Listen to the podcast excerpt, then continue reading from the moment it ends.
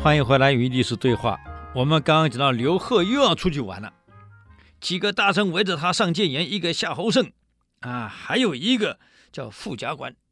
哎呀，两个人劝啊，皇上啊，你不能这样老出去玩，不能这样堕落呀。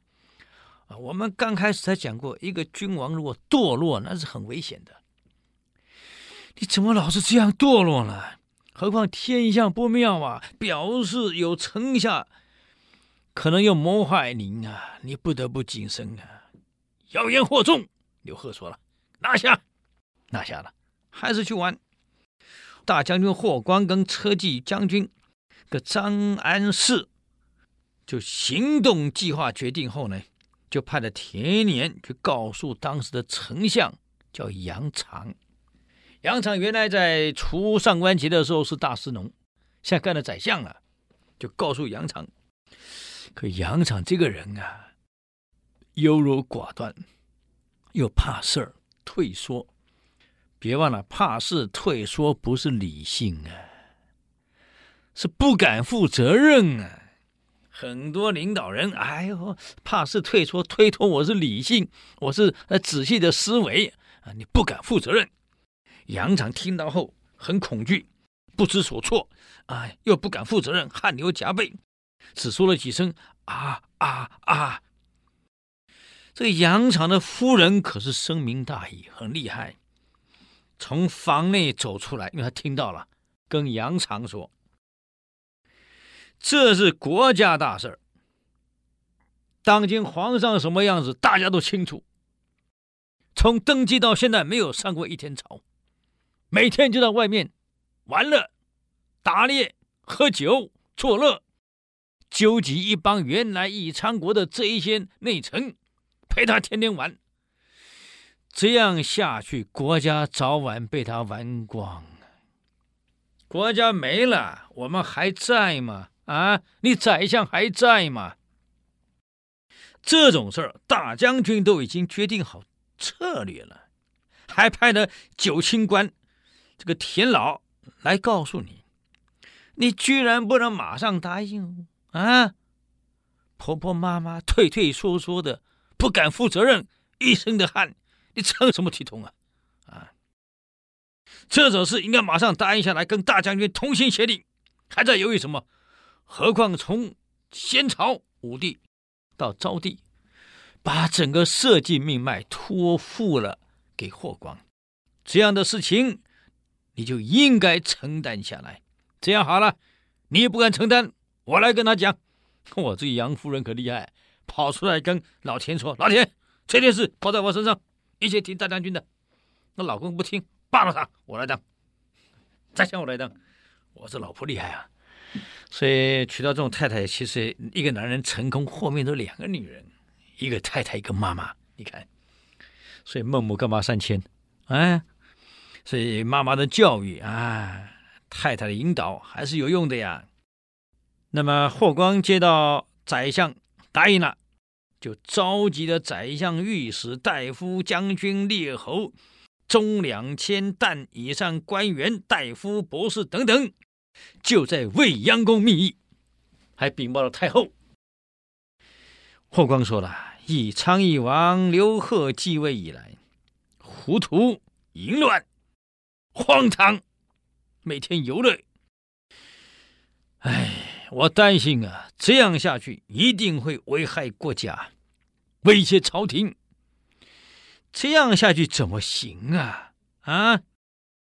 群臣一听，大惊失色，没人敢发表意见啊！这废立皇上的大事儿呀，没人敢讲。这田延年很有意思啊，一看这个情况，所有官员面如土色，没人敢负责，站起来了，手按住剑柄，唰，拔了一半。说话了，先帝将少卒托付给大将军，就是武帝把昭帝托给大将军，将天下安危托付给大将军，那是因为大将军忠心耿耿，又有才能，有胆识，敢负责任，只有他可以保住大汉江山。在先帝就昭帝临终前。再把社稷托给大将军。两位先帝把国家社稷命脉委托给大将军，凭的是什么？就是对大将军的完全的信任。像大将军这样对皇上、对朝廷、对国家、对社稷、对人民这样忠心耿耿的、有负责的，你们说还有谁？何况国家现在的情妇之间啊，再加上我们大汉历代相传的谥号，都加个孝字。为什么皇上庙号加个孝字？就是以孝立国，以孝治天下，为的就是要使汉朝，我们大汉朝，我们这个国家能够永存，使祖宗的宗庙永远得到祭祀。如果我们大汉朝祭祀断绝了，请问大将军日后死了，有什么面目去见先帝呀？你们有什么脸见先帝？国家社稷没了，你们荣华富贵在哪里？今天所议的事不可迟疑，也不能再拖了。反正有意见的，就让我用剑把他给斩了。我剑拔出来了，等他下次没人跟讲话了。霍光果然站起来说：“哎，列位，皇上、先皇、旧亲等等对我的信任。”刚刚田母、田兄、九卿对我的责备，我认为极有道理。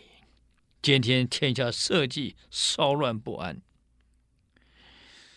我应该先受责难，因为刘贺是我立的，我同意的，责任在我，要斩先斩我。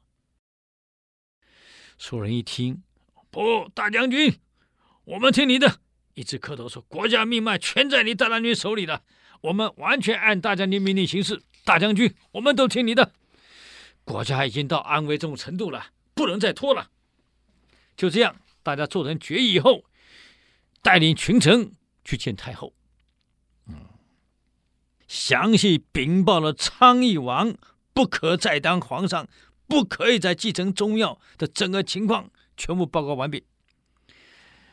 哎。太后就乘车到了未央宫啊，承明殿，下令所有的宫殿门卫不允许原来昌邑国的官员再入内，只允许刘贺进殿见太后。见完后，返回他自己的驻地啊，叫温室殿。没想到刘贺一进温室殿，这个华门太监立刻将门全部关闭。不准昌邑国任何人进出。结果发生什么大事，你们知道吗？我们只好留到下一周，是吧？来继续给各位做报告啦。非常谢谢各位的收听，与历史对话，我们下周见。